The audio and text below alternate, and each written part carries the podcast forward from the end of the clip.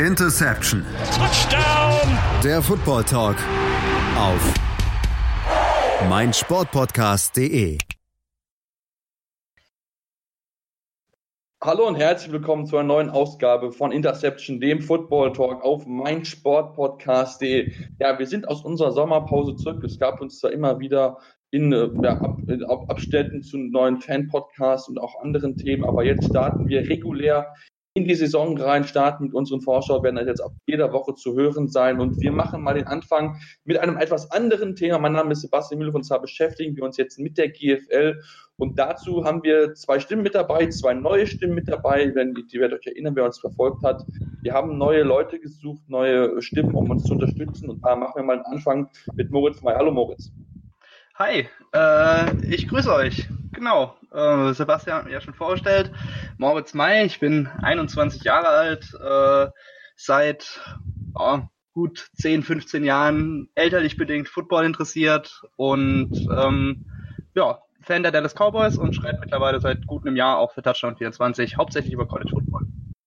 Ähm, ja, freut mich natürlich, Moritz, dass du, dass du mit dabei bist, dass du dich entschlossen hast, ähm, ja, Teil von Interception zu werden. Wir sind ja beide Kollegen, also von daher, das ist natürlich sehr, sehr schön zu hören. Ja, und ihr hört ihn schon ein bisschen im Hintergrund mit, mit bisschen Atmen. Und zwar der Stefan Reich ist auch mit dabei. Hallo Stefan. Ja, von mir auch noch ein herzliches Willkommen. Ähm, ich bin der Stefan, bin 20 Jahre alt und seit knapp ja sechs Jahren Football begeistert. Bin durch meinen Amerika-Austausch zu den Atlanta Falcons gekommen. Muss sagen, dass ich vor allem in den ähm, ja, College Football sehr aktiv bin und da auch im Recruiting sehr engagiert bin. Genau. Ja, super. Mich freut es, dass ihr mit dabei seid. Seid ja nicht die einzigen beiden. Da werden wir in den nächsten Wochen noch mehr neue Stimmen zu hören und wollen jetzt zum Auftakt in unsere neue Saison uns mal nicht mit der amerikanischen NFL beschäftigen, sondern mal den Blick in die deutsche Liga werden, ins deutsche Football uns einfach mit beschäftigen. Also ein bisschen so ein ähm, ähm, ja, ausschauen, wie es aussieht. Die Saison ist jetzt gerade, geht in die Pause rein. Der Juli ist ja der Monat normalerweise, wo die Pause stattfindet. Und deswegen haben wir gesagt, filmen wir mal so ein kleines Fazit und fangen mal im Norden an. Und Moritz, ähm, ja, oben droht mal wieder die New York Lions Braunschweig. Sieben Spiele, sieben Siege. Und es sieht so aus, als ob sie, ja, angefuchst sind, nachdem es letztes Jahr nicht fürs Finale gereicht hat. Ja, auf jeden Fall. Also ähm, wenn man sich die Spiele der der New Yorker Lions an, äh, anschaut, dann sieht man, dass da noch ein ganz anderer Biss da ist, als äh, in der letzten Saison zum Beispiel da war. Ähm, das Laufspiel läuft deutlich besser, äh, als es meiner Meinung nach in der vergangenen Saison war. Und trotz der ganzen Abgänge hauptsächlich nach Hildesheim, äh, muss ich sagen, das Team in, aus Braunschweig zeigt mal wieder, dass sie doch einfach die Vormachtstellung im Norden haben und ein einfach ja, der FC Bayern des Norden ist. Ja, so kann man es, glaube ich, ganz, ganz gut beschreiben. Vor allem in den letzten ja, 10, 10 15 Jahren auf jeden Fall die, die formherrschende Mannschaft dort im Norden und da wird es sehr, sehr schwer zu besiegen. Du hast gesagt, Running Game, große Stärke, 174,1 Yards pro Spiel, was hier laufen, also wirklich richtig, richtig stark. Christopher McLeod als Running Back ist dort schneller, aber auch der Quarterback Brandon Cornett wirklich sehr, sehr mobil. Beide haben schon ja zusammen über 1000 Yards erlaufen, also von daher wirklich sehr, sehr stark, ähm, was sie dort zeigen können. Wenn man ein bisschen drauf guckt, ähm, Steffen, ja, oder Stefan, da muss man so ein bisschen angucken. Das Passspiel ist so etwas, was bei den New Yorkern noch nicht so läuft. Also da haben sie wirklich noch Luft nach oben. Ja, das sehe ich auch so. Ähm kann vielleicht natürlich auch am neuen Quarterback liegen, der zu de äh, diese Saison das erste Mal gekommen ist. Hm, muss man halt einfach mal schauen, würde ich sagen, wie sich das im Laufe der Rückrunde, würde ich jetzt mal so sagen, ähm, sich das Ganze entwickelt und wie es dann vor allem in den Playoffs anschaut, weil vor allem, wenn man so einseitig ist und vor allem durchs Running ähm, Game punktet, ähm, dann wird es schwierig sein in den Playoffs, vor allem wenn es dann mal Richtung German Bowl geht, vor allem wenn es dann auch gegen die Unicorns geht, wovon gleich die meisten ausgehen, dass sie dann da auch die schlagen könnten. Ja, das wird sicher dann spannend zu beobachten sein. Das Duell zwischen den beiden Mannschaften haben wir in den letzten Jahren ja öfter im German Bowl gesehen. Da ging es immer wieder hin und her mit am, am Ende dann Unicorns als Sieger. Also von daher ist da schon so ein bisschen so eine kleine Rivalität zwischen den beiden Mannschaften entstanden. Das wird sicher dann ganz spannend zu beobachten sein, sollte es wieder zu diesem Duell kommen. Das ist dann aber ein bisschen Zukunftsmusik. Ähm, jetzt ist es so, Moritz, ähm, so Sonny Weishaupt ist dazugekommen ähm, zu den New Yorker Lions Braunschweig. Denkst du, dass wir ihn dann vielleicht falls es nicht laufen sollte bei der Passing Offense, dass er dann so, eine, so ein X-Faktor sein könnte, um dann den Braunschweiger dann nochmal eine neue Option zu geben im Angriff? Definitiv. Also gerade ähm, auch dahingehend, dass die Saison jetzt ja schon eine Weile läuft und es ist ja zusehends so, dass je länger die Saison läuft, desto besser läuft das Passspiel äh, bei den New Yorker Lions. Und da ist auf jeden Fall noch so ein gewisser X-Faktor, gerade wenn du dich mit deinem, mit deinem Quarterback ähm, noch weiter einspielst. Ich schätze mal, jetzt über die Sommerpause wird es auch weiterhin äh, Training geben und ich schätze mal, die werden jetzt aus der Sommerpause rauskommen, noch stärker und noch besser in ihrem, in ihrem Playbook und äh, definitiv viel am Passspiel arbeiten, was äh, auf jeden Fall gemacht werden muss bei den New Yorker Lions, wenn es denn wirklich für den ganz großen Wurf reichen soll. Genau, da werden sie mit Sicherheit ordentlich dann arbeiten. Wie gesagt, da ist noch Luft da oben, da, da haben sie noch einiges zu tun. Ähm, da bin ich mal wirklich sehr, sehr gespannt auf, wie sie sich da verbessern können, weil es wirklich so diese einzige Schwäche ist im Endeffekt, wenn man mal drauf guckt und sich die Statistiken ja dort mal anschaut, ist die Passing Offense mit 143,9 Yards die zweitschlechteste in der ganzen Liga. Und das ist mit Sicherheit nicht der Anspruch, den man dort in, in Braunschweig hat, sondern da möchte man Richtung German Bowl, da muss man einfach mehr ja auf, auf den Pass verlassen können, dann um einfach dann auch die Gegner, die dann kommen werden aus dem Süd mit Frankfurt und mit Schwäbisch Hall, aber dazu später mehr sich gegen stellen zu können. Deswegen mal gucken, wie es dann dort weitergehen wird. Ähm, ja, gucken wir weiter, gucken dann zu den Hildesheimer Invaders, Platz zwei in diesem Jahr und das verwundert vielleicht, wenn man sich mal die letzten Jahre anguckt, wo Hildesheim ja unten mitgetümpelt ist, zweite Liga gespielt hat, aber wenn man sich anguckt, wen sie im Sommer alles verpflichtet haben oder in der Offseason alles verpflichtet haben, Stefan, mit dem ehemaligen Quarterback der New York Alliance, mit Casey Terrio, ähm, wundert das nicht unbedingt. Ja, ich habe mir da vor kurzem erst so ein Meme angeschaut, dass jetzt ähm, die Hildesheim Invaders die ähm, die Braunschweiger 2.0 sind, weil sie einfach viele Spieler von denen übernommen haben. Ähm, rentiert sich bis jetzt auch. Klar, sie haben gegen Braunschweig leider verloren, aber sonst natürlich ähm, sehr starke Saison von ihnen und vor allem ja ähm, Passing Yard technisch 305 Yards pro Spiel, ähm, wirklich stark. Laufspiel auch nicht so schlecht mit 159 Yards pro Spiel. Ich glaube, bei denen ist eher wirklich die Defensive noch ähm, das Problem, wo sie dran arbeiten müssen. Aber ich kann mir schon vorstellen, dass da heuer im Norden wirklich noch eng zugehen wird. Ja, auf jeden Fall. Das, was sie momentan wirklich das spielen, ist wirklich richtig, richtig stark und haben immer wieder ordentliche ja, Punkte erzielen können, ordentliche Yards an. Sie haben nur in einem einzigen Spiel weniger als 30 Punkte erzielt. Das haben sie gegen New York verloren. Ähm, du hast angesprochen, Defense ist mit dir das große Thema dort. Moritz, ähm, wenn man mal anguckt, 322,1 Yards erlaubt, damit nur die acht beste Total Defense. Also da ist noch ein bisschen Luft nach oben und auch ein Thema Strafen. 118,6 Yards pro Spiel. Ähm, ja, es ist noch ein bisschen was zu tun für Hildesheim, aber das merkt man auch einfach, dass das Team einfach noch ein bisschen Zeit braucht dass einfach diese Transformation noch ein bisschen dauert.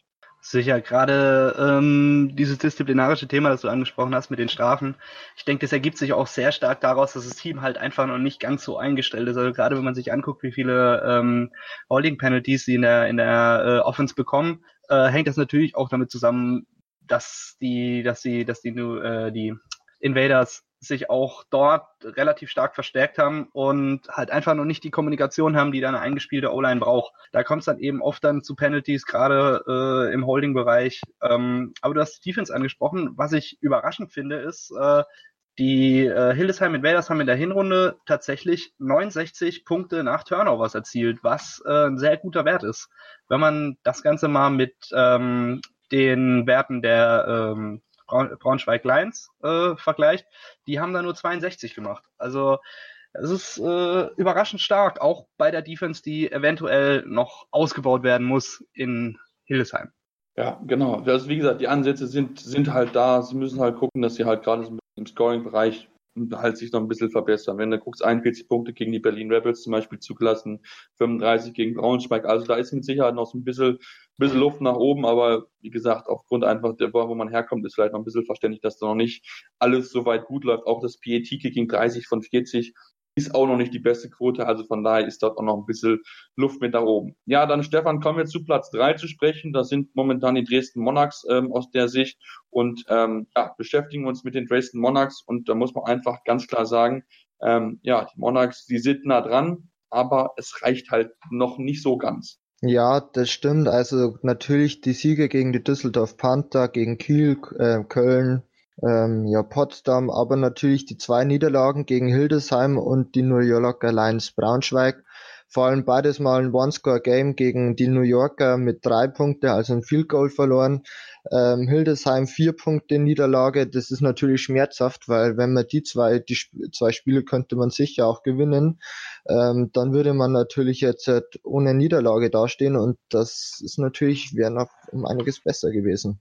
Auf jeden Fall. In den beiden Spielen leider nicht mit dabei, der, oder beziehungsweise in einem Spiel mit dabei gewesen, dann dort verletzt und als besser Quarterback dann mit Sicherheit auch schwer zu kompensieren gewesen. Zach Greenlee, ähm, Moritz, ähm, ist dort ausgefallen, hat das, das halbe Spiel verpasst und dann ein Spiel komplett gegen, gegen Hildesheim, aber trotzdem sehr, sehr gut, beste Pass-Offense der Liga. Also da, da ist was in, in Dresden zusammengewachsen, was, wie gesagt, nah dran ist, aber so die kleinen Geschichten, die fehlen dann noch ein bisschen. Auf jeden Fall, aber gerade ähm, wenn man über Dresden redet, muss man auch so ein kleines bisschen über das Thema Moral reden. Ähm, als sie mit dieser bitteren 31 zu 27 Niederlage gegen die Hildesheim Invaders ähm, da standen, wo sie ja eigentlich nochmal hätten auf Platz zwei angreifen können, ähm, was jetzt sicher noch nicht durch ist, aber jetzt ist der direkte Vergleich eben verloren gegangen, hätte ich eigentlich damit äh, gerechnet, dass sie etwas einbrechen. Danach kam ja dann aber dieser 42 zu 7 Sieg gegen die Cologne Crocodiles. Und da muss ich schon sagen, da haben die Dresden Monarchs gezeigt, okay, ähm, wir lassen uns jetzt nicht entmutigen, haben sehr viel Moral bewiesen, was ich enorm bemerkenswert fand. Auf jeden Fall. Also das haben sie wirklich sehr, sehr stark gemacht. Starke Receiver in Kevin Maybaum, 959 Yards, Leading Receiver der, der GFL. Chico So mit auf 556 auch richtig, richtig gute Zahlen, die er, die er dort einfach auftut. Und das ist schon wirklich eine starke Offense. Die muss man erstmal stoppen. Auch eine Defense haben sie unter anderem mit AJ Wendland, dem Tackle Liga, 101 Tackles in sieben Spielen, eine unglaubliche Anzahl, die er dort hat produzieren können. Also von daher ähm, hat man da wirklich einen guten Anker mit dem Linebacker und ähm, sieht momentan sehr danach aus, dass sie Platz drei erhalten können. Kommen wir auf den aktuellen vierten zu sprechen. Berlin, Stefan. Ähm, ich bin ganz ehrlich, ich weiß nicht, ob sie wirklich die viertbeste Mannschaft sind momentan, einfach aufgrund der Spiele, die sie hatten. Ähm, ist es für mich noch nicht so der vierte Platz. Ja, die hatten natürlich jetzt äh, Glück, dass sie schon zweimal gegen Düsseldorf gespielt haben, gegen äh, die Mannschaft ganz unten und diese beide Spiele klar gewonnen haben. Sonst ja, Kiel natürlich Kiel geschlagen und einen Shutout gegen Cologne mit 27 zu 0 gewonnen. Ähm, was bisschen Passing Game ist bei denen auch nicht das stärkste, nur 226 Yards pro Spiel. Hm, ja, ich glaube, da kann natürlich noch was nach unten gehen, vor allem wenn sich die anderen Teams noch bisschen besser sammeln. Aber ich muss sagen, ich habe eigentlich sogar mit schlechterem gerechnet für sie. Mal schauen, wie es dann am Ende wirklich ausschaut. Ja, genau, das ist so wirklich so das große Thema. Und natürlich jetzt gerade, natürlich werden dann die Spiele wichtig, wenn man sich das mal anguckt, da fehlt noch ein bisschen was. Ähm, natürlich, sie haben schon gegen Potsdam verloren, gegen New York verloren, gegen Hildesheim verloren, jeweils zu Hause. Und das ist natürlich umso bitterer, dass man dort dann noch jeweils hinreisen muss. Aber gerade dann das Spiel in Potsdam sollte man versuchen, möglichst zu gewinnen und auch noch die Duelle gegen Dresden sollte man möglichst gut ausgehen und dann vielleicht punkten, um dann wirklich ja, sich diesen vierten Platz zu holen, Moritz, weil für mich sind Potsdam äh, beziehungsweise New York, Hildesheim und Dresden momentan die drei Teams, die die ersten drei Plätze sicher haben und dann dieser vierte Platz ist momentan noch äh, up for grab, wie es so schön heißt. Ja, sicher. Ähm, also es ist es ist so, dass ähm, also nach Dresden ist dann doch schon ein starker Qualitätsabfall festzustellen. Äh, du hast bei diesen ersten drei Teams, da hast du, da hast du jeweils, ich will es mal als It-Factor bezeichnen. Du hast, du hast in Braunschweig dieses enorme Laufspiel, du hast in Hildesheim ähm, dieses wahnsinnige Passspiel mit dem in Anführungsstrichen vielleicht besten Quarterback, den wir aktuell in der GFL haben. Ähm, Dresden kommt sehr viel über die Einheit und in Berlin ich weiß nicht, die, hat, die waren vor der Saison für mich so eine, so eine graue Maus, haben meiner Meinung nach spielen die aktuell über ihren Verhältnissen. Äh, die Frage ist nur, ob sie das eine ganze Saison durchziehen können. Also man hat ähm, noch schwere Spiele, gerade zum Auftakt wieder gegen, gegen Köln, die da sehr, sehr heiß drauf sind. Ähm, am 29.06. Ähm, sich bei den Berlin Rebel, Rebels zu revanchieren und wieder ranzukommen. Und danach wird's nicht leichter. Also man hat dann, äh, das nächste Heimspiel ist danach, nee, das nächste Auswärtsspiel, pardon, er geht direkt nach Braunschweig. Und ähm, wenn du die ersten beiden Spiele dann verlierst in der Rückrunde, dann wird es schon wieder eng für Berlin. Ja, genau. Da, da wird es wirklich sehr, sehr spannend drauf zu sein. Zumal, ähm, wenn wir jetzt schon bei Köln sind, können wir auch dann direkt drüber sprechen. Denn Köln, Stefan, hatte viel Verletzungsblech, Quarterbacks Wechsel, drei Stück und ähm, ja, sie stehen momentan, jetzt momentan auf der Liga auf dem sechsten Platz, äh, auf dem fünften Platz, so ist es richtig. Ähm, und ja, es tut ihnen halt ein bisschen weh, weil halt einfach so viel Verletzungsbett ist. Colby Goodman auch als Beispiel genannt. Also da haben sie das Beste gemacht, was irgendwie möglich war, glaube ich. Ja, ist sehr schwierig, wenn sich der Quarterback verletzt und man ständig Wechsel auf der Position hat, dass sich einfach kein Quarterback einspielen kann, sich wirklich mit der Offense auseinandersetzen kann. Das sieht man jetzt leider auch einfach in Statistiken zum Passing. 147 Yards pro Spiel und insgesamt nur neun Passing Touchdowns über jetzt schon neun Spiele. Also im Durchschnitt ein Passing Touchdown pro Game ist einfach viel zu wenig. Und deshalb kommt da auch ähm, ja zu verdienten Niederlagen, vor allem gegen dann eben die stärkeren Teams wie die Braunschweiger ähm, und die Invaders ja, wenn sich da vielleicht mal ein Quarterback mal hoffentlich länger gesund bleibt, dann kann ich mir auch vorstellen, dass ähm, die Kölner noch den vierten Platz holen. Muss man halt einfach schauen, dass das so eintritt, wie es man hofft. Ja, das, das wird man dann sehen. Jared Evans, der Quarterback, der jetzt ja hoffentlich dann für die aus Kölner Sicht dann die Defense dann führen, oder die Offense dann führen wird, Ab der kommenden Saison sein erstes Spiel hat er schon mit 27 zu 0 verloren. Das ist damit sicher nicht der beste Start gegen Berlin, aber das ist wirklich so das große Thema. Ähm, Jan Weinreich, das deutsche Talent, ist zu den Schwäbischer Unicorns gegangen. Das kam auch überraschend. Ähm, ja, und die Offense, wie gesagt, ist momentan so ein bisschen das große Thema. Da wird es jetzt einfach ankommen, Moritz, ja, die Spiele in der Rückrunde zu gewinnen in Berlin und auch die Potsdamer Spiele, wenn man wirklich dann noch in die Playoffs kommen will. Ja, sicher. Also gerade, glaube ich, dieses Berlin-Spiel wird so ein gewisser Knackpunkt für Köln. Also man hat äh, eben das Hinspiel zu Hause mit 0 zu 27 verloren. Und da kommt es dann auch drauf an, auch für die Mentalität, da wieder was gut zu machen. Weil wenn du 27 zu 0 verlierst, gerade als Quarterback in deinem ersten Spiel, ist das natürlich enorm bitter. Das auch noch gegen einen direkten Konkurrenten, auf den man eigentlich angreifen will, wenn man in die Playoffs will, ähm, was sicherlich auch der Anspruch von Köln ist. Ähm, dann wird das wirklich, wird das wirklich so ein Knackpunktspiel. Das ist ähm, das zweite Spiel für die Cologne Crocodiles dann in der, in der Rückrunde. Nee, das erste Spiel, sorry. Ähm, und das wird sicherlich, äh, wie gesagt, so ein, so ein kleiner Knackpunkt. Also es geht auch noch gegen Hildesheim, es geht auch nochmal gegen Potsdam und nochmal das Lokalderby gegen, gegen Düsseldorf. Ähm, wobei das Berlin-Spiel da sehr, sehr ausschlaggebend sein kann, weil du gegen Hildesheim erstmal wahrscheinlich keinen Sieg einplanen wirst. Da musst du die anderen drei Spiele, Berlin, Potsdam und Düsseldorf, auf jeden Fall gewinnen, wenn du wirklich in die Playoff kommen will, Playoffs kommen willst. Ja, genau. Das war es dann soweit zu den Cologne Crocodiles, die ähnliche Probleme hatten wie die Potsdam Royals, die auch ein großes Problem gerade auf der Quarterback-Position hatten. Aber dazu gleich mehr hier bei Deception, dem Football Talk auf meinsportpodcast.de.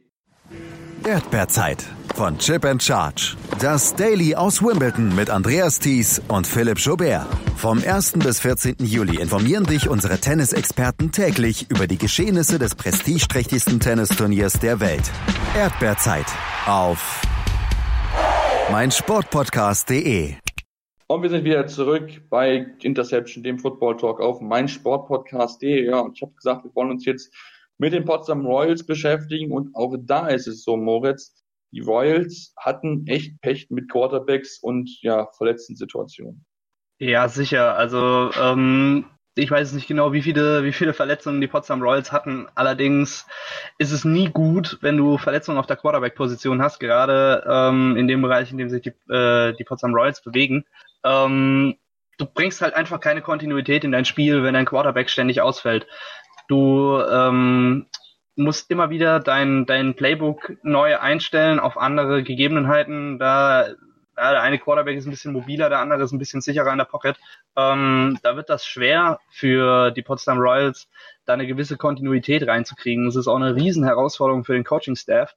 Aber wenn ich mir so angucke, äh, Straub hat drei Spiele gemacht, Tucker hat drei Spiele gemacht, Zimmermann fünf, ähm, dann ist das nicht die Quote, die ich haben will auf, äh, auf meiner, auf meiner Quarterback-Position. Ähm, die meisten Touchdowns hat Tucker geworfen mit vier in drei Spielen. Das ist gar keine so schlechte Quote. Äh, Gerade wenn man sich anguckt, dass das Laufspiel bei den Potsdam Royals dann doch schon eher besser funktioniert. Ähm, mit insgesamt zwölf Touchdowns dort. Ähm, es ist trotzdem enorm bitter, wenn du ständig deinen Quarterback wechseln musst. Klar, weil er sich halt immer wieder neu mit den Receivers zusammenfinden muss, wenn du jeden Woche Neues holst, kann nie wirklich ja an Automatismen arbeiten. Das ist gerade in der GFL ein großes Thema, wo du ja nicht wie in der NFL jede Woche trainieren kannst, sondern nur zwei, vielleicht dreimal die Woche. Das ist normalerweise so üblich. Natürlich, die Amerikaner haben ein bisschen mehr Zeit, da sie ja wirklich dann auch nur dafür rüberkommen. Aber gerade mit den deutschen Receivern ist das natürlich so ein großes Problem insgesamt. Und Sam Straub hat es ganz okay gemacht, aber auch in das sechs Interceptions schon in zwei Spielen geworfen. Das ist schon, schon eine ordentliche Anzahl. Ähm, deswegen bin ich persönlich gespannt drauf, Stefan, ob das jetzt dann auch für die Royals reichen wird. Wir haben schon gesprochen, so ein bisschen aufgrund der Situation, gegen wen sie noch spielen müssen, kann das noch reichen. Aber ähm, auch da ist so Penalties ein Thema. Also da ist nicht nur das Quarterback-Problem äh, vorhanden. Ja, da, da, da liegt es an mehreren. Was mir vor allem ins Auge scheint, ist jetzt einfach, dass sie nur neun Punkte nach Turnovers gemacht haben. Dann habe ich mal nachgeschaut. Sie haben jetzt insgesamt nur drei Interceptions und wenn man natürlich so wenig Turnover einfach generiert, die Fehler der Offense der Gegner nicht nutzen kann, dann ist es natürlich auch schwierig, vor allem wenn man dann den neuen Quarterback, der wahrscheinlich jetzt dann da war, ähm, nicht unterstützen kann, indem die Defense mal absteppt. Ja, wird eine schwierige Saison auch für die ähm, Royals, würde ich sagen. Ja, genau. Aber das Gute ist ja, Moritz, ähm, sie haben den Euro Bowl gewonnen, den europäischen Wettbewerb gegen Ada Amsterdam Crusaders. Ähm, sehr deutlich, 62 zu 12, aber gut, die Bedeutung halt dieses Wettbewerbs, ja, sei mal dahingestellt. Ja, wie gesagt, äh, das ist schon gut, gut formuliert. Die Bedeutung dieses Wettbewerbs ist recht relativ fragwürdig, gerade wenn man sich dann überlegt, die Amsterdam Crusaders, dass du mir vorhin erzählt, dass sie gar nicht äh, im normalen Ligabetrieb äh, mitspielen, dann spricht das jetzt auch nicht unbedingt für ähm, die, die Fähigkeit dieses Teams und für die Vergleichbarkeit auf, ähm, auf europäischer Ebene. Also es ist, es ist allein schon ja, recht fragwürdig, dass die Potsdam Royals dann Deutschland im Euro Bowl reprä repräsentieren im Finale. Ähm, ja, also der Euro Bowl ist so eine Sache, ich schätze mal, das sollte man. Es ist ein, es ist ein nettes Gimmick, sicherlich, aber ähm, auf gar keinen Fall sollte man da Aussagen auf den normalen GFL-Alltag treffen.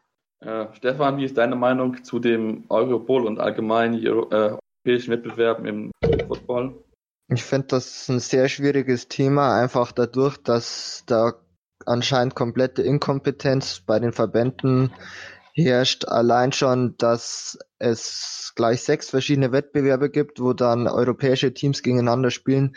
Äh, ich glaube, vor kurzem haben ja auch die Swarco Raiders Tirol ähm, gegen die Vienna Vikings in Istanbul auch so einen Art europäischen Wettbewerb gewonnen ich glaube, ein normaler Fan, der kennt sich mittlerweile gar nicht mehr aus, welcher Cup jetzt für was steht und ähm, einfach einen zentralen Cup, wo die besten äh, Mannschaften aus ganz Europa gegeneinander spielen werden, wahrscheinlich viel attraktiver für den Zuschauer und einfach auch viel übersichtlicher. Auf jeden Sicher, Fall. Also, Gerade wenn es also, darum halt geht, wie qualifiziere ich mich zum Beispiel. Ne? Eben, also da kann man dann auch über Themen sprechen wie Qualifikation über, über sportlichen Erfolg in der jeweiligen Heimatliga und nicht so wie es jetzt ist, dass man sich mehr oder weniger bewerben muss. Ähm, wenn es da eine einheitliche Regelung, eine einheitliche Lösung gibt, äh, wie beispielsweise es im Fußball mit der Champions League respektive Europa League ist, ähm, dann wäre das sicherlich auch für den Zuschauer und auch für die Medienlandschaft deutlich interessanter. Also wenn ich mir angucke, ähm, gut, ich lebe schon in meiner ziemlich krassen Football-Social-Media-Bubble, aber ich habe jetzt maximal von zwei dieser sechs europäischen Wettbewerbe überhaupt was mitbekommen. Und das, obwohl ich mich recht viel auf Twitter und Facebook in, ja, wie gesagt, recht großen, auch breit gefächerten Football-Bubble bewege, ähm, dann ist das schon ein sehr, sehr bedenkliches Zeichen, wenn selbst, also wenn, wenn, wenn selbst ich, der explizit seine, seine Leben, seine, seine Informationsblase darauf ausgerichtet hat, über Football interessiert zu werden, äh, oder informiert zu werden, nichts von diesen Wettbewerben mitbekommen. Ja, wie soll denn dann der Casual-Fan in Deutschland, der sich ganz gerne mal am Wochenende irgendein Spiel anguckt, davon mitbekommen? Also es ist sicherlich keine besonders erfolgsversprechende PR- und Marketingstrategie, die da gefahren wird mit diesen verschiedenen Wettbewerben. Ja, vor allem das Marketing ist ganz, ganz schwierig. Ich weiß nicht mehr, ob es letztes oder vorletztes Jahr war. Äh, da glaube ich, haben die Schwäbisch Hall Unicorns gegen die äh, damals noch Samsung Frankfurt äh, Universe gespielt, ähm, Eurobowl Finale und dann gleich kostete das Spiel zum Anschauen fünf oder sechs Euro. Bei so einem Wettbewerb, der vielleicht sich auch noch bisschen etablieren muss beim äh, europäischen Footballschauer ist es dann natürlich gleich doppelt blöd, wenn man dann fürs Finale auch noch Geld hinlegen äh, muss. Dann wahrscheinlich, und dann gleich war der Stream auch noch absolut miserabel. Das ist, ja, ist, ist ein schwieriges Thema und das sollte sich möglichst an Lösungskonzepte äh, gearbeitet werden zwischen den Verbänden vor allem auch. Ja, auf jeden Fall. Und wenn wir gerade reden, Finale, es ist so, es gibt keine wirkliche Vorrunde, Halbfinale aber das sind nur, es ist meist nur ein Spiel, weil es meist nur zwei Teams gibt, die in diesem Fall sich bewerben. Bei den anderen, also bei dem, was, äh, was er angesprochen hat mit den Swaco Raiders, dem Central Europe Football League, äh, ist es so, dass mehrere Teams mit dabei sind. Daher kann man wirklich von einem Wettbewerb sprechen. Ansonsten Euro Bowl, das sind zwei Teams, die sich bewerben und das spielen. Also ähm, ja, es ist viel Chaos mit dabei, hängt mit Sicherheit auch damit zusammen, dass auch gerade der Weltverband ähm, ja der existiert, wo der Deutsche Verband sich nicht äh, beitritt, wo man weigert, sich dabei zu treten. Da ist, glaube ich, viel, viel zerbrochenes Porzellan zwischeneinander, da gibt es viele Machtkämpfe und so weiter. Und das ist halt etwas, was dem Football in Europa, dem Football in Deutschland auch schadet, weil ich glaube, das Interesse mittlerweile groß ist, immer mehr Leute in Stadien gehen und ähm, ja, da würde eine Vereinfachung, eine aufeinander zugehen, vielen helfen, aber ähm, das wollen wir jetzt mal an dieser Stelle ein bisschen beenden, weil wir könnten mit Sicherheit darüber eine ganze Folge diskutieren, was im deutschen Football falsch läuft. Aber wollen jetzt zum Sportlichen kommen und ähm, jetzt, nachdem wir uns mit den Potsdam Royals und dem Eurobowl beschäftigt haben, den Blick werfen auf die Kiel Baltic Hurricanes. Ähm, und da muss man sagen, Moritz, ähm, sie haben die beiden wichtigen Spiele gewonnen gegen Düsseldorf und damit die Saison eigentlich schon für sie gerettet, muss man sagen. Ja, sicher. Also ähm, ich schätze auch nicht, dass es der Anspruch der Kiel Baltic Hurricanes war, jetzt äh, großartig vorne mitzuspielen nach äh, mehreren dann doch eher schwierigeren Saisons, äh, was dann was dann wahrscheinlich eher die Zielsetzung der Baltic Hurricanes ähm, erstmal raus aus der aus der roten Gefahrenzone, raus aus der Abstiegs aus den Abstiegssorgen ähm, und einfach eine ruhige Saison im Tabellenmittelfeld zu spielen. Da sehen sie gar nicht so schlecht aus, haben rechnerisch sicherlich auch noch Chancen auf die Playoffs, wobei ich das jetzt erstmal ausklammern würde. Ähm, die zwei Siege gegen, gegen Düsseldorf, das war ähm, gut und wichtig für die Baltic Hurricanes. Da musst du punkten, wenn du, ähm, wenn du in der Liga bleiben möchtest. Von daher, Kiel bewegt sich in einem, in einem sehr ruhigen Fahrwasser und ähm, wird sicherlich auch die Saison unbeschadet zu Ende spielen. Und wenn sich dieses Team noch eine weitere Saison einspielen kann, noch eine weitere Offseason miteinander hat, eventuell punktuell noch verstärkt wird, dann kann man auch in ein bis zwei Jahren auf die Playoffs schielen. Aber so wie es jetzt aktuell der Saisonverlauf hergibt, ähm, sieht das für Kiel, wenn man das Anspruchsdenken von Kiel ähm, sich vergewissert, nicht schlecht aus, aber es ist natürlich auch keine Offenbarung. Genau, keine Offenbarung ist so auf jeden Fall, Stefan, und gerade auch noch Events der GmbH Ende letzten Jahres ist es, glaube ich, für die Kieler wichtig zu wissen, okay, wir sind jetzt weiter in der Liga mit dabei, können uns zum kümmern, dass wir wieder neue Sponsoren machen, dass wir so ein bisschen auch finanziell einfach wieder auf die Beine kommen, um dann vielleicht nächstes oder übernächstes Jahr wieder mehr den Schritt Richtung ähm, Playoffs zu machen. Ja, sicherlich. Ich glaube, dass finanzielle äh, Sicherheit ganz wichtig ist für so einen Verein, der insolvent war. Wenn ich zurückschaue, dann waren natürlich äh, vor allem die Kiel Baltic Hurricanes immer so der ernsthafte Konkurrent gegen äh, die Braunschweiger im Norden ist jetzt mittlerweile anders, aber zum Glück konnten sie die Liga halten und haben dadurch ihre finanzielle Sicherheit und vielleicht kann man ja was Starkes in den nächsten Saisons aufbauen, dass da wieder mal ähm, der Aspekt Playoffs in den Vordergrund kommt und nicht äh, Klasse halten was eben auch wichtig für die für die Kieler und ihre Entwicklung ist, ist halt, dass sie immer noch ihre ihre recht starke Fanbase haben. Ähm, die du halt eben auch noch eventuell aus äh, alten, aus alten erfolgreicheren Zeiten mitgenommen hast, auch diese zwei, drei Saisons, die jetzt eben durch diese, durch die Insolvenz gezeichnet und den immer wieder oder den finanziell absteigenden Ast, nennen wir es mal so, äh, gezeichnet war, dass du trotzdem noch deine Fanbase behalten kannst, weil das macht dich automatisch auch für Sponsoren deutlich attraktiver. Auf jeden Fall. Und da ist ja auch ein gewisser Carsten Spengemann, glaube ich, noch relativ verbunden mit dem Verein. Ähm, das ist damit sicher auch hilfreich, wenn man dann so jemanden hat, der dann vielleicht seine Ideen mit mit hinzugeben kann, ähm, ähm sie hat auch einiges schon gesehen hat. Und das ist auch, glaube ich, für, für die Kieler wichtig, zumal damit vielleicht auch nächstes Jahr oder mal, ich glaube, da gibt es dieses Steinprojekt in Kiel, wo man auch hofft, irgendwann Teil davon zu sein, dass man auch ein größeres Stadion hat, damit man noch mehr Leute ansprechen kann. Aber das ist erstmal Zukunftsmusik für die Kieler, da geht es darum, jetzt sich für die kommenden Jahre aufzustellen. Und deswegen hat man da mit den zwei wichtigen Siegen gegen Düsseldorf Panthers sich soweit rechnen können. Ja, kommen wir jetzt zu den Panthers, momentan achter Platz. Und ähm, da müssen wir sagen, Stefan, Die haben jetzt den Trainer entlassen, John Leighton, und ähm, ja, ich sehe aber trotzdem keine Besserung für die Düsseldorfer. Ja, das ist schwierig. Sie haben natürlich auch eben die direkten äh, Spiele gegen die Kieler verloren. Hm, ich glaube, da geht's eben wirklich nur noch um die Relegation gegen den ersten aus der GFL 2 Nord. Hm, ob da natürlich jetzt der Head Coach Change nochmal so viel äh, Veränderung bringen wird, ist fraglich. Äh, kann man nur hoffen, dass vor allem die Offense im Bereich Rushing sich verbessern wird. Äh, mit 60 Rushing Yards per Game, das ist einfach viel zu wenig. Ähm, dass man da einfach schaut, dass sie sich da verbessern und einfach, dass sie keinen einzigen Punkt nach einem Turnover ähm, gescored haben. Das ist schon wirklich äh, ja ein Armutszeugnis. Die Saison läuft wirklich darauf aus, dass man versucht, die Klasse durch die Re Relegation zu halten. Ja, genau. Vor Dingen auch wichtig, dass man selbst auch den Schritt nach vorne macht im Passing Game. 19 Interception hat ihr Quarterback schon geworfen, Christian Strong. Das ist eigentlich viel zu, oder beziehungsweise 18 hat er selbst geworfen, 19 insgesamt. Das ist einfach viel, viel zu viel, um dann wirklich auch vorne mithalten zu können. Und jetzt natürlich haben sie einen sehr bekannten Spieler sogar mit Tim Johnson als neuen Head Coach, ähm, hat unter anderem für die Chicago Bears, Oakland Raiders und auch für die Ryan Fires in NFL Europe gespielt, aber trotzdem, da müssen wir, glaube ich, so realistisch sein, äh, Moritz, dass wir einfach sagen, okay, da geht es wirklich jetzt nur darum, die nächsten Wochen und Monate zu nutzen, dass man sich dann vorbereiten kann auf das äh, wichtige Spiel gegen den ersten GFL 2. Sicherlich. Also ähm, ich denke für die laufende Saison, die ist durch und da bringt auch ein Headcoach-Wechsel nicht mehr. Ähm, das Wichtige für, für Düsseldorf ist es jetzt, ähm, einen Headcoach zu finden, was sie jetzt getan haben, indem sie offensichtlich sehr viel Vertrauen haben, der auch die Gegend kennt aus alten äh, aus alten NFL Europe Zeiten und auch so eine gewisse so eine gewisse Verbundenheit mit reinbringt, um um einfach die Spieler dahingehend zu motivieren. Und es geht jetzt wirklich nur noch darum, sich auf dieses Spiel vorzubereiten, möglichst keine Verletzungen in Schlüsselpositionen zuzulassen und in trotzdem eben eine gewisse Eingespieltheit zu garantieren.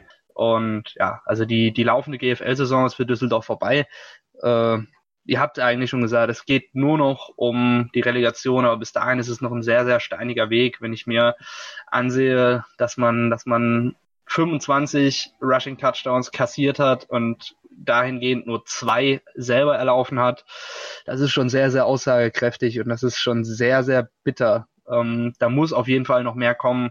Und da muss man sich auf jeden Fall, da muss an einigen Stellschrauben gedreht werden, dass Düsseldorf die Klasse halten kann. Ja, das stimmt natürlich. Es ist also noch einiges zu tun für die Düsseldorfer. Da darf man aber auch nicht vergessen, dass es vorher so einen großen Anlass gegeben hat. Insgesamt sind so um die 20 Spieler von Düsseldorf nach Köln gegangen und die so einen Auffang natürlich entsprechend zu kompensieren. Das ist nicht einfach für eine Mannschaft, die ja gerade wieder hochkommen ist in die GFL. Das muss man gucken, dass man, wie gesagt, irgendwie das ein bisschen auffangen können. Haben ja eine relativ gute Jugendarbeit, auch wenn es dieses Jahr nicht ganz so stark ist, aber da muss man halt einfach ja, Zeit mitnehmen, ein bisschen Zeit intensivieren, dass man einfach die jungen Spieler entwickelt und da hat man vielleicht dann mit diesem ehemaligen NFL-Spieler Tim Johnson vielleicht jemand, der da nochmal so einen neuen Input geben kann, also aus seiner Erfahrung dann mit Nutzen kommt. Das war es jetzt soweit zum GFL Nordteil. Wir machen jetzt eine kurze Pause und dann in den Süden rein, beschäftigen uns wohl mit dem momentan heißesten Team der GFL Süd, die einen Rekord aufgestellt hat, deutschlandweit für Bundesliga-Teams. Deswegen unbedingt dranbleiben hier bei Interception, dem Football Talk auf meinsportpodcast.de.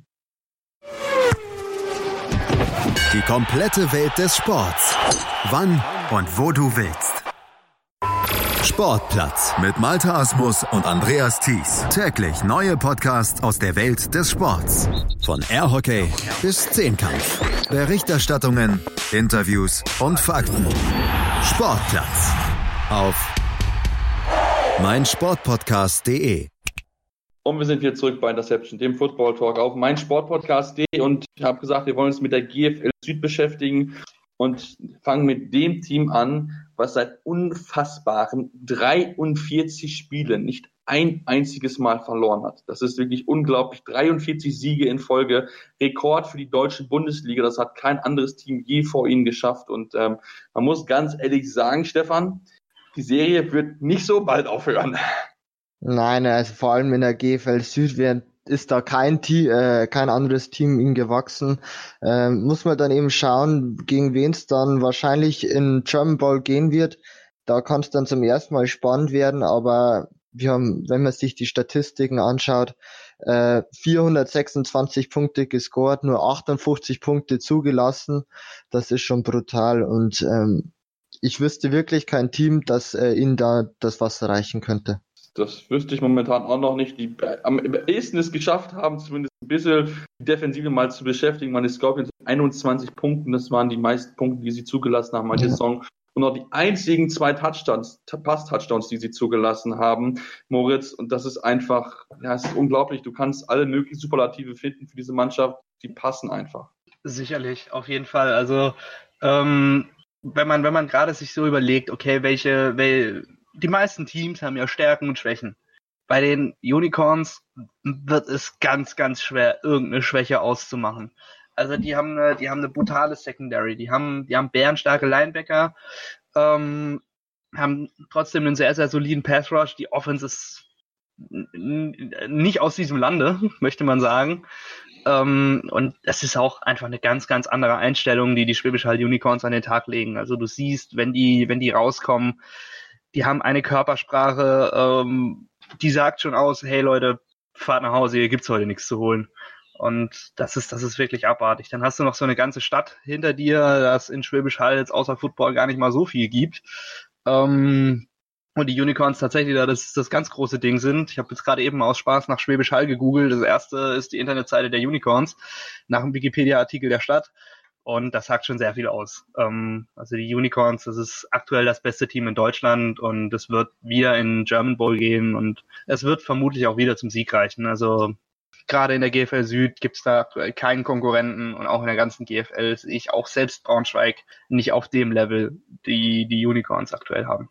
Ja, das einzige Haar in der Suppe, was man suchen möchte, ein bisschen der Saison Anfang sehr, sehr viele Sex zugelassen haben, 16 Stück jetzt in neun Spielen ist verhältnismäßig viel, aber wie gesagt, das hat ein bisschen ja, dramatisiert, so ein bisschen weniger geworden, einfach aus dem Grund, dass sie ein bisschen Umstellung hatten, ein paar neues Personell da mit dabei und die haben sie einfach ein bisschen gebraucht, bis sie sich gefunden haben und ja, ihr habt angesprochen, also es ist quasi äh, ja sehr, sehr schwierig, dieses Team zu schlagen, gerade der Süden wird es wohl nicht passieren und wenn man mal guckt, ähm, sech, äh, sie haben noch ein paar Spiele vor sich, die sie jetzt noch spielen müssen und ähm, ich sehe nicht, dass sie da irgendwie Punkte lassen werden, also das heißt, die Serie wird sich noch vergrößern. Es sind ja 14 Spiele, das heißt, fünf Spiele kommen auf jeden Fall noch hinzu.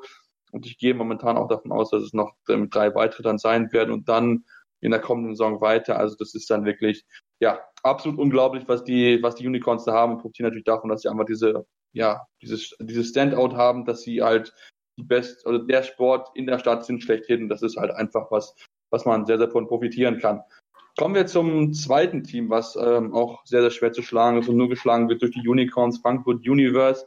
Ähm, da, Stefan, muss man sagen, da gab es letzte Saison viel Kritik, auch aufgrund der Lizenzprobleme, die sie hatten, haben viele Fans vergrault, aber die spielen trotzdem weiterhin sehr guten Football.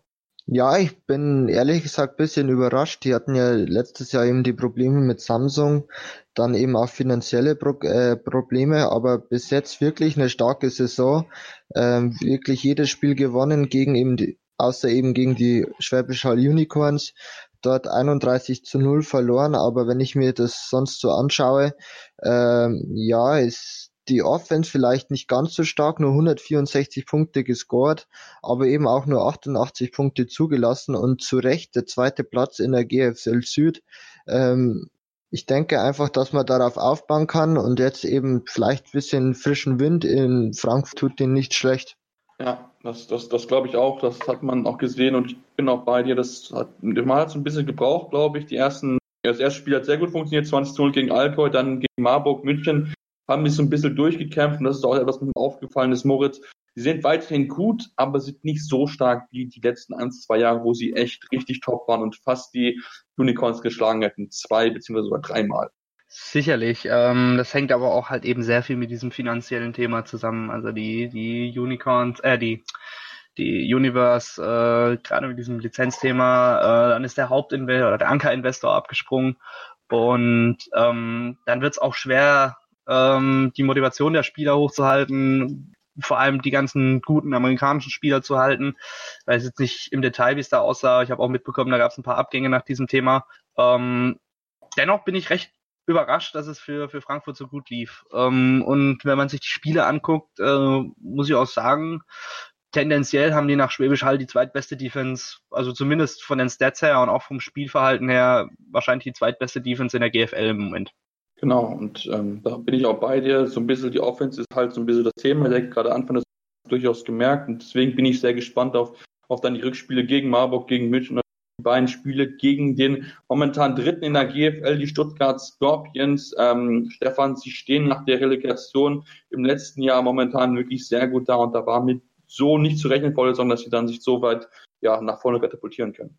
Ja, ich bin wirklich sehr positiv überrascht vor den Stuttgart Scorpions, vor allem da die letzten zwei Saisons wirklich schwierig waren. Ähm, Quarterback-Position war immer ein Problem. Ich erinnere, erinnere nur an einen Connor Sullivan, der einfach sehr, sehr inkonsistent war und den man dann ja wirklich nicht mehr als Quarterback bei ihnen haben wollte.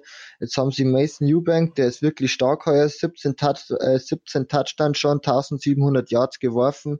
Ich glaube, da hat man mittlerweile jemand gefunden, der auch vielleicht für längere Zeitraum dort ähm, ja, die Pässe verteilen wird an die Receiver und das ist natürlich schon ein starker Vorteil in der Liga, wenn man einfach mal einen etablierten Quarterback hat. Ja, auf jeden Fall. Ähm, ist ja auch ein Jahr zurückgekommen, nachdem man letzte Saison in der Saison gekommen ist, nachdem man das Verständnis Frank Brock nach drei Spielen oder vier Spielen hat beendet. Ähm, Frank Brock ist dann in die dritte Liga gegangen und selbst da hat es nicht so gut funktioniert. Also hat man eine absolute Fehleinschätzung gemacht bei den Stuttgart Scorpions. Ähm, auch da muss ich sagen, ich bin auch positiv überrascht. Natürlich, ich bin ein bisschen näher dran. Der eine oder andere wird es wissen. Ich bin dort Kommentator und bin so ein bisschen im Medienteam dran. Deswegen kann ich das ein bisschen noch was zu sagen. Aber vorher möchte ich noch den Blick von dir haben, Moritz. Ähm, ja, wie ist so dein Eindruck von den Scorpions? Was läuft momentan gut und wo haben sie ein bisschen Luft nach oben? Also erstmal im Moment das Überraschungsteam ähm, in der GFL Süd für mich, äh, nach den letzten Jahren, die ja doch schon der, sehr turbulent waren. Ich erinnere da an, an die zwei, drei Spiele, wo letztes Jahr, glaube ich, der OC Quarterback spielen musste, weil man sich mit Brock total verschätzt hatte. Ähm, ja. Und nicht zu vergessen, Günther Michel, die absolute GFL-Legende, 61 Jahre und der Mann spielt immer noch. Ja, ja, ja. Äh, Center oder Guard? Nee, Quarterback. Nee? Ach, Quarterback. Aber die, aber die, die, die Scorpions haben doch auch diesen einen uralten, uralten O-Liner, oder? Äh, das wäre mir neu. Aber äh, es gibt ein paar. Vielleicht verwechsel ich da gerade was. Fall, ja. Vielleicht verwechsel ich da gerade was. Ähm, nein, auf jeden Fall. Also was äh, auf jeden Fall noch ausbautechnisch ist, ist die Defense. Also ähm, du hast mit äh, 284 kassierten Punkten äh, die zweitmeisten in der GFL Süd. Ähm, da ist auf jeden Fall noch Luft nach oben. Ähm, äh, da ist auf jeden Fall noch Luft nach oben, sorry fürs Räuspern. Ähm, auch nur zwei, äh, nur eine Interception bisher gefangen, also da geht auch in der Secondary nee, noch einiges. Zehn, bitte. Wir müssen das schon genau sein, es sind zehn Interceptions. Äh, zehn, oh, zehn Interceptions, ein Touchdown durch Interceptions, sorry.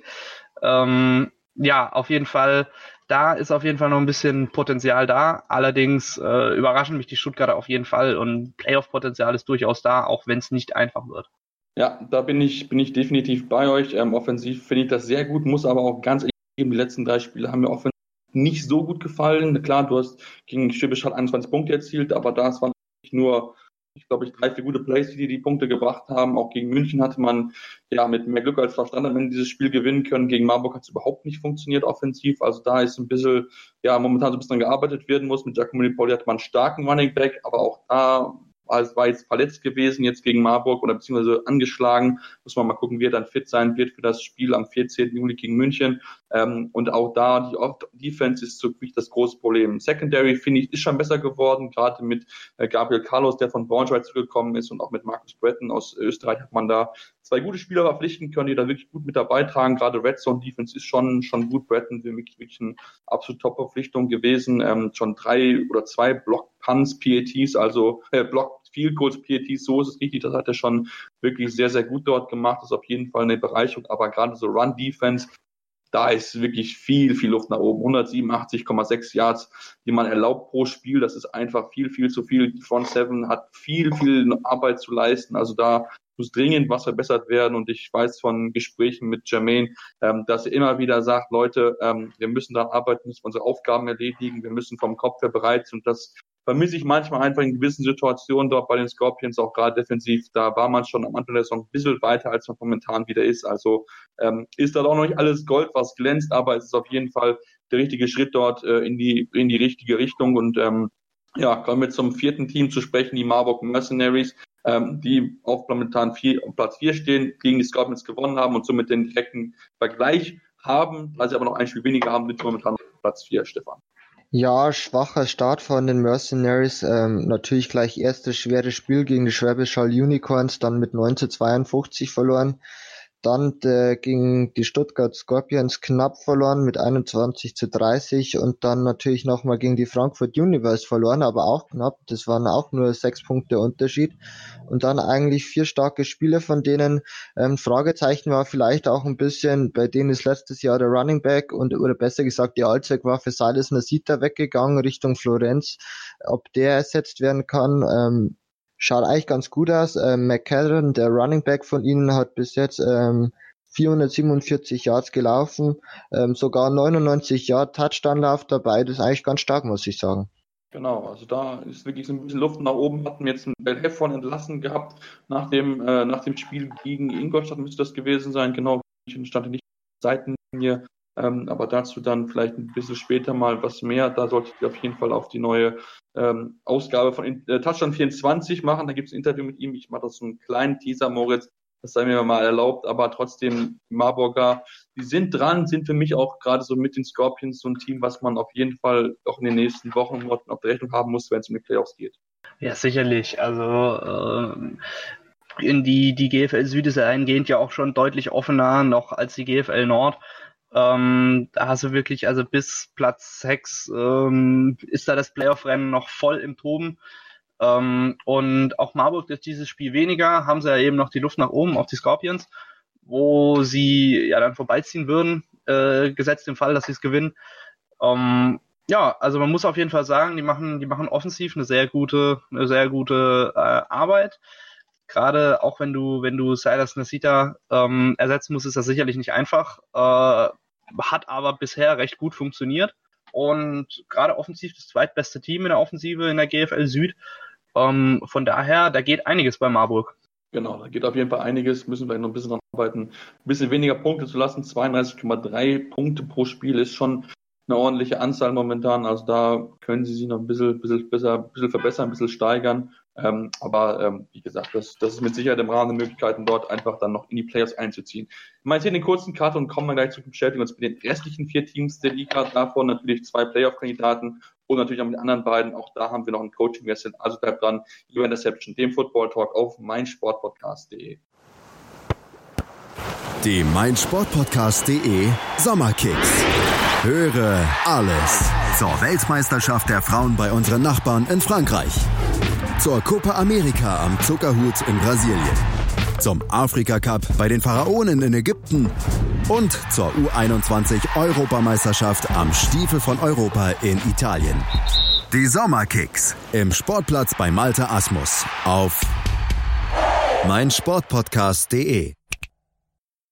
Und wir sind wieder zurück bei Interception, dem Football Talk auf meinsportpodcast.de. Ja, ich habe gesagt, wir beschäftigen uns jetzt mit den vier weiteren Teams der GFL und ja, werfen dann den Blick in die, in dieses Dorf, am weitesten weggelegen ist von allen. Also das liegt wirklich an der deutsch-österreichischen Grenze. Kirchdorf, die Kirchdorf Wildcats, momentan zwei Siege, ein Unentschieden und auch äh, entsprechend fünf Niederlagen. Ähm, ja, da muss man sagen, Steffen, auch Stefan, so, das ist, ist ordentlich, das ist gut, das ist solide, was sie spielen. Ja, das ist wirklich für ihre Verhältnisse sehr stark. Ich denke zwar nicht, dass gegen, äh, für die Playoffs noch reichen wird, ähm, aber man hat sich jedenfalls schon mal vorzeitig ähm, verhindert, dass man die Relegation gegen den Gewinner der GFL 2 Süd äh, spielen muss. Wenn ich mir das so anschaue, ein Tie gegen äh, die Munich Cowboys ganz am Anfang, dann viele Spiele ja verloren und dann ein knappes Spiel gegen die Allgäu Comets gewonnen, um zwei Punkte Unterschied nur und dann eben vor kurzem erst gegen die Munich Cowboys mit einem Punkt Unterschied gewonnen. Ich glaube, die Spiele hätten auch schon ganz anders ausschauen können. Dann wäre es natürlich jetzt schon ganz anders um die Kirchdorf Wildcats äh, gestellt. Dann würden die jetzt schon äh, um den Abstieg, äh, gegen den Abstieg kämpfen. Aber ich denke, dass man auf diese Saison aufbauen kann und dann vielleicht auch in Zukunft dann wirklich mal ähm, mit äh, Stuttgart, mit Marburg da um den Playoffs-Platz kämpfen kann. Das, das ist mit Sicherheit möglich und sie etablieren sich da wirklich relativ gut, haben in Robert Ruiz einen wirklich absoluten Receiver, der ja auch Rekord für ein einziges Spiel hat aufstellen können. Also das, was er dort gegen, gegen Marburg geleistet hat, das war wirklich ja nicht von dieser Welt. Man muss es wirklich ganz klar so sagen. 365 Yards in einem Spiel. Und das ist wirklich, also absolut Granate. Und man merkt, er fehlt so ein bisschen. Jetzt war zwei Spiele verletzt. Ähm, und trotzdem, man muss einfach sagen, das, was sie dort machen, Moritz, aller Ehren wert für dieses kleine Dörfchen, dass sie dort ja, in der höchsten Liga mithalten können. Sicherlich, auch gerade wenn man sich die Ergebnisse anguckt, das zeigt, äh, dass sie absolut konkurrenzfähig sind, was jetzt wahrscheinlich auch nicht die meisten gedacht hätten. Also du, du hast gegen die Niederlagen ähm, gut, gegen die Scorpions 34 zu 7 hätte eventuell nicht sein müssen, aber wenn man sich anguckt, selbst gegen die Unicorns konntest du 12 Punkte erzielen, ähm, dann dieses enge Spiel gegen Marburg, wo man hätte noch einen Touchdown erzielen können, wo man noch hätte gewinnen können. Ähm, dann das zweite Spiel gegen die Scorpions war dann auch sehr, sehr knapp mit 29 zu 31. Ähm, Gut, das zweite Spiel gegen die Unicorns, das äh, radieren wir da mal einfach mal aus und sagen, die Unicorns spielen außer Konkurrenz. Aber ähm, nee, wie gesagt, sie sind auf jeden Fall konkurrenzfähig und machen da sehr, sehr gute Arbeit, sind dabei, das aufzubauen. Ähm, für die Playoffs wird es wahrscheinlich noch nicht reichen, aber es ist eine sehr, ein sehr guter Weg und ähm, sie sind da, sie sind da auf jeden Fall dran. Und man sieht, da wird gute, vernünftige Arbeit geleistet. Genau, das, das denke ich auch. Das machen sie wirklich sehr gut und ähm, es ist schön, so, ja, so, so einen kleinen Exoten mit dabei zu haben, denke ich. Ist ja gerade Kirchdorf, das sieht man auch, wenn man sich mal die Bilder dort anguckt, wenn man mal ein Spiel im Livestream dort sich anguckt. Das ist wirklich gemütlich, familiär, das ist sehr, sehr schön dort auf jeden Fall zu sehen. Ja, Moritz, äh, bzw. Stefan, kommen wir zu Platz 6, ähm, den Unique Cowboys. Ähm, auch selber Rekord wie die, wie die Kirchdorf Wildcats, weil sie gegen sie auch unentschieden gespielt haben. Und da muss ich sagen, es war besser als in den letzten Jahren, also in der Hinrunde, aber auch da hast du jetzt zwei Spiele, du hättest beide gewinnen können, wenn nicht sogar müssen.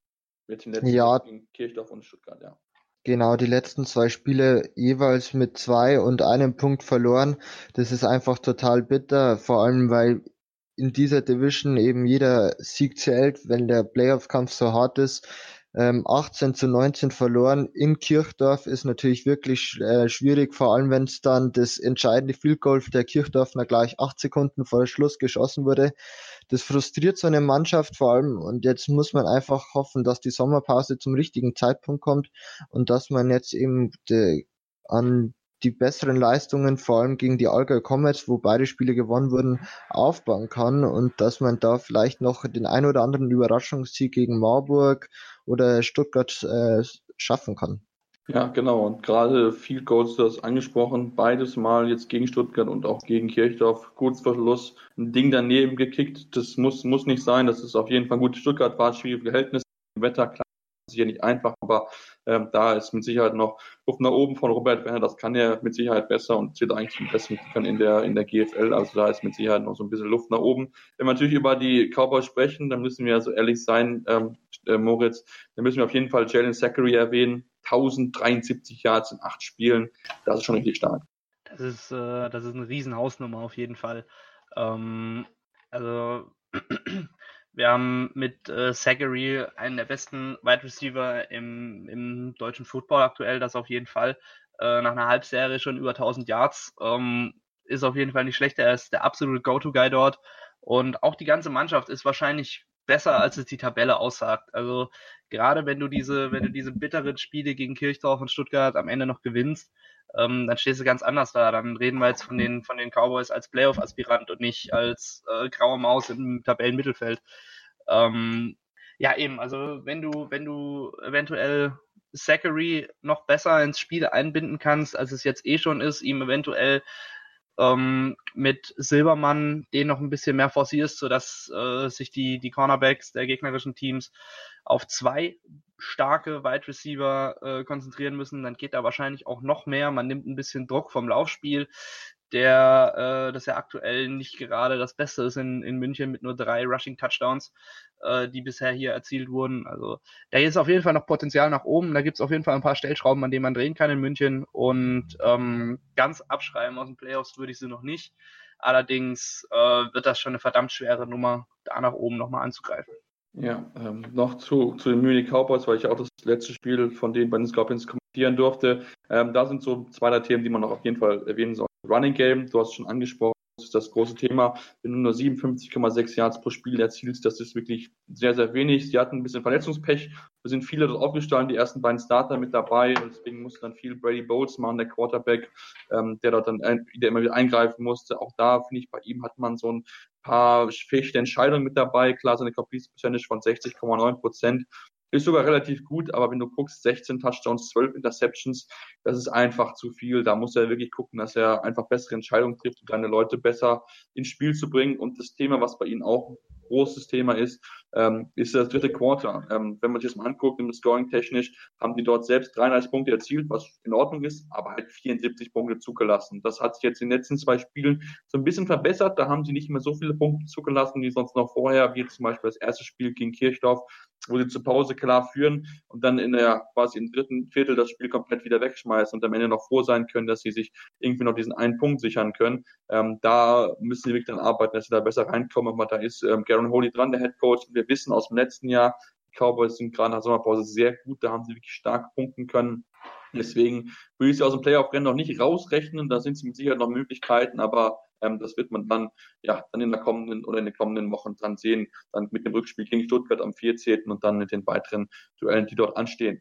Ja, kommen wir zu den Allgäu Comets, ähm, war einem weiteren bayerischen Team, also wir sind glaube ich einige bayerische Teams äh, im Süden. Ähm, und da müssen wir sagen, Stefan, ähm, sie haben einen Sieg gewonnen, einen Sieg geholt und deswegen haben sie auch entsprechend mit dem Headcoach getrennt, das Current.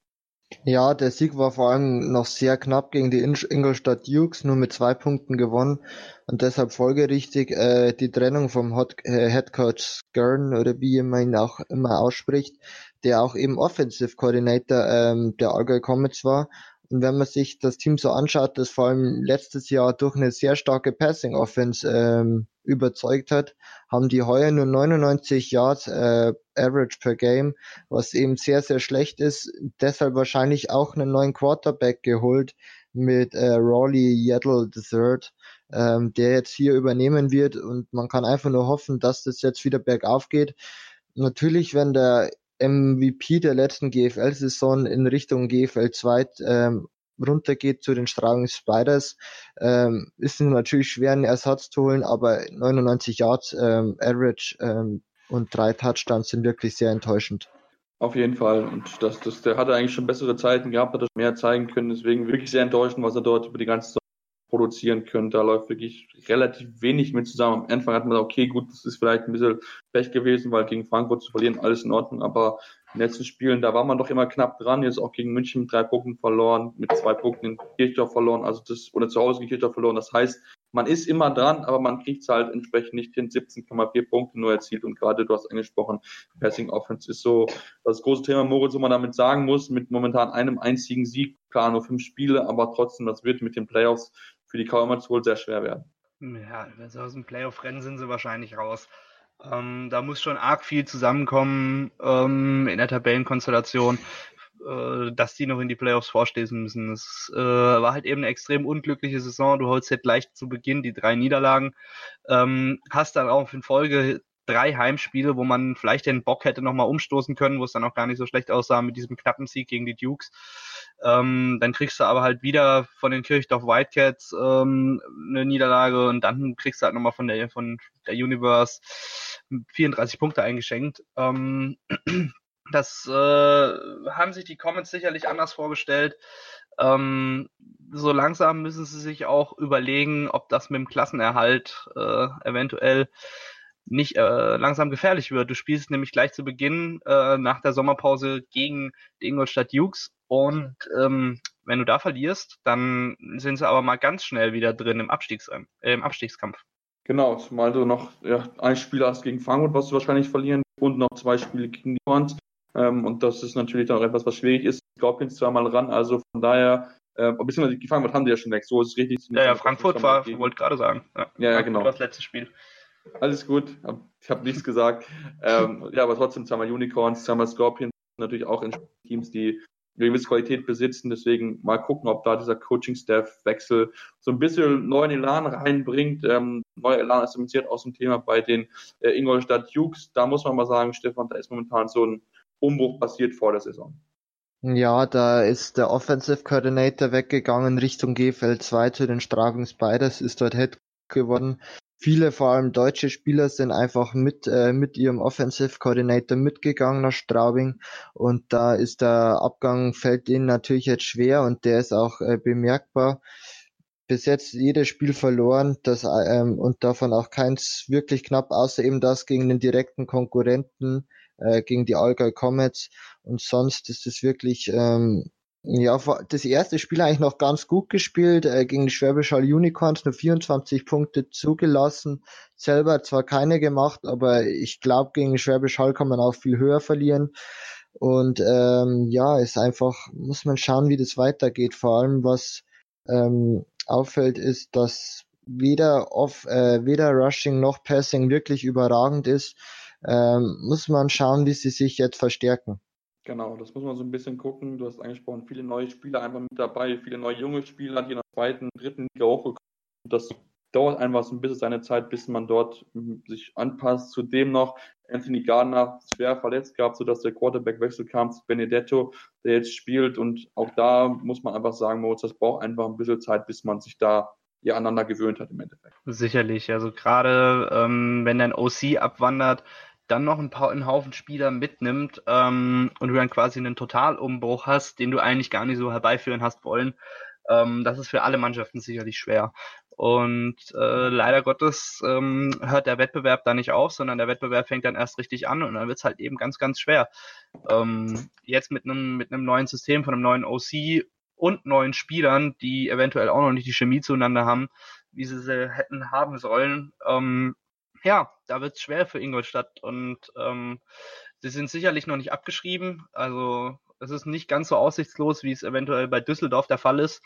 Ähm, aber das Spiel gegen Allgäu beispielsweise musst du gewinnen, wenn du jetzt so langsam ähm, den Klassenerhalt noch irgendwie festmachen willst, weil es wird nicht einfacher nach Allgäu kommen die, Mer äh, die Mercenaries, dann zweimal hast du Kirchdorf direkt hintereinander, dann zweimal München hintereinander und am letzten Spieltag nochmal Stuttgart. Ähm, du hast die, die ganz großen Batzen vielleicht schon weg mit Schwäbisch Hall und Frankfurt, aber es wird ein harter Kampf für Ingolstadt, den Klassenerhalt zu packen. Ja, das, das wird mit Sicherheit sehr schwer werden für Ingolstadt Jux. Ähm, ich glaube, gerade das Spiel gegen die Comets, das wird so, ja, die Entscheidung sein, ob man in die Relegation muss oder nicht. Also ich sehe dieses Allgäu-Spiel ähm, direkt nach der Sommerpause als der ganz große Knackpunkt, aber für beide Teams.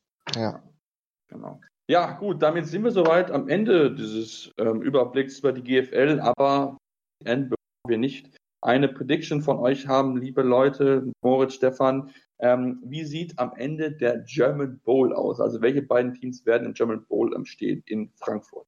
Mm, ich, also in der GFL Süd steht es für mich schon mal fest. Ähm, das werden die ja, Schwäbisch Hall Unicorns sein. Ich denke nicht, dass es wieder ein GFL Süd gegen GFL Süd, äh, Süd Matchup dieses Jahr werden wird. Ähm, worauf ich vielleicht hoffen würde, wäre, dass vielleicht sogar gegen Hildesheim geht, einfach, dass man ein bisschen Abwechslung reinbekommt. Ähm, deshalb ist meine Prediction, äh, Schwäbisch Hall Unicorns gewinnen gegen die ähm, Hildesheim Invaders den German Bowl. Okay, das heißt also bei dir ist dann sogar die Invaders auf Platz 1 im Norden. Ja, so nur so würde es gehen. Genau. Ich denke, dass die das vielleicht noch schaffen können gegen äh, die Braunschweiger. Und ähm, einfach mal, ja, so eine Bold Prediction. Ja, das finde ich gut. Moritz, was ist deine Meinung? Ähm, also meine Meinung ist erstmal, dass es vermutlich darauf hinauslaufen wird, dass der Erste aus dem Süden gegen den Ersten aus dem Norden ähm, im German Bowl stehen wird. Ähm, und es ist halt eben auch so, dass ich wirklich für Hildesheim hoffe, weil ich glaube, die haben jetzt eine sehr, sehr coole Mannschaft zusammen, äh, aber ich glaube, die brauchen noch ein Jahr. Ich sag, ich bleib da ein bisschen konservativ, sag, die Schwäbisch Hall Unicorns schlagen im German Bowl die Braunschweig Lions. Ja, finde ich, finde ich auch gut. Also ich denke, Unicorns sollte man nicht außer Acht lassen. Ich denke, wenn, wenn Dresden Dritter wird, wird das ein spannendes Halbfinalduell von den beiden. Also da ich mit, freue ich mich sicher sehr drauf. Das wird mit Sicherheit sehr, sehr heiß, sich das anzugucken. Ähm, aber auch ich sehe momentan noch nicht, dass ähm, die Braunschweiger Lions ähm, nicht in den German Bowl kommen. Sind wirklich sehr, sehr stark gute Defense. Natürlich, Passing Game ist ein bisschen besser, aber bei den Hillvaders sind mir da noch zu viele Fragezeichen, die noch nicht beantwortet sind. Ähm, und was ich auch noch dazu sage, für mich kommen die Scorpions in die Playoffs. Ähm, ich denke, die schaffen das zusammen mit den Cowboys im Süden. Genau, damit sind wir jetzt am Ende unserer heutigen Ausgabe angekommen. Ja, wie gesagt, ich wollte einfach mal einen Überblick geben über die GFL, denn die geht ja noch ein bisschen, da könnt ihr auch über live.gfl.info die Spiele verfolgen im Livestream. Jeder Verein hat dort einen Livestream bereitgestellt. Auch GFL 2 Teams kommen immer mehr mit Livestream. Also wenn ihr da deutschen Football gucken wollt, bis in die nächsten Wochen, Monate noch hinein, bevor die NFL anfängt, auf jeden Fall dort reingucken. Statistik.gfl.info dann auch nutzen, wenn ihr euch Statistiken anschauen wollt. Es dauert zwar ein bisschen, bis die online sind, aber trotzdem auf jeden Fall absolut lesenswert. Ja, zu uns, wir machen natürlich weiter in der nächsten Woche, beschäftigen uns dann mit 100 Jahre NFL, denn die 100. NFL-Saison steht dieses Jahr an und werden dann ab sofort jeden Dienstag zu hören sein. Das ist unser Termin, den wir uns vorgenommen haben mit den Kollegen. Ihr habt zwei neue heute kennengelernt mit Moritz und Stefan, ähm, aber es gibt noch einige weitere, die neu mit dabei sind. Deswegen unbedingt dranbleiben, uns gerne natürlich auch Feedback geben. Ähm, was hat euch gut gefallen? Woran können wir mal arbeiten? Was geht noch ein bisschen besser? Ähm, freuen wir uns natürlich drüber bei iTunes, aber auch gerne bei Facebook und bei Twitter. Twitter unter dem Handle Interception FT, Facebook Interception der Football Talk. Das sind die beiden Plattformen, wo ihr uns auf jeden Fall finden könnt oder gerne mit uns in Kontakt treten könnt. Wir freuen uns, wie gesagt, sehr und hören uns dann nächste Woche wieder hier bei Interception, dem Football Talk auf meinsportpodcast.de. Interception. Touchdown. Der Football Talk mit Sebastian Mühlenhof. Höre die aktuellsten News aus den NFL Divisions.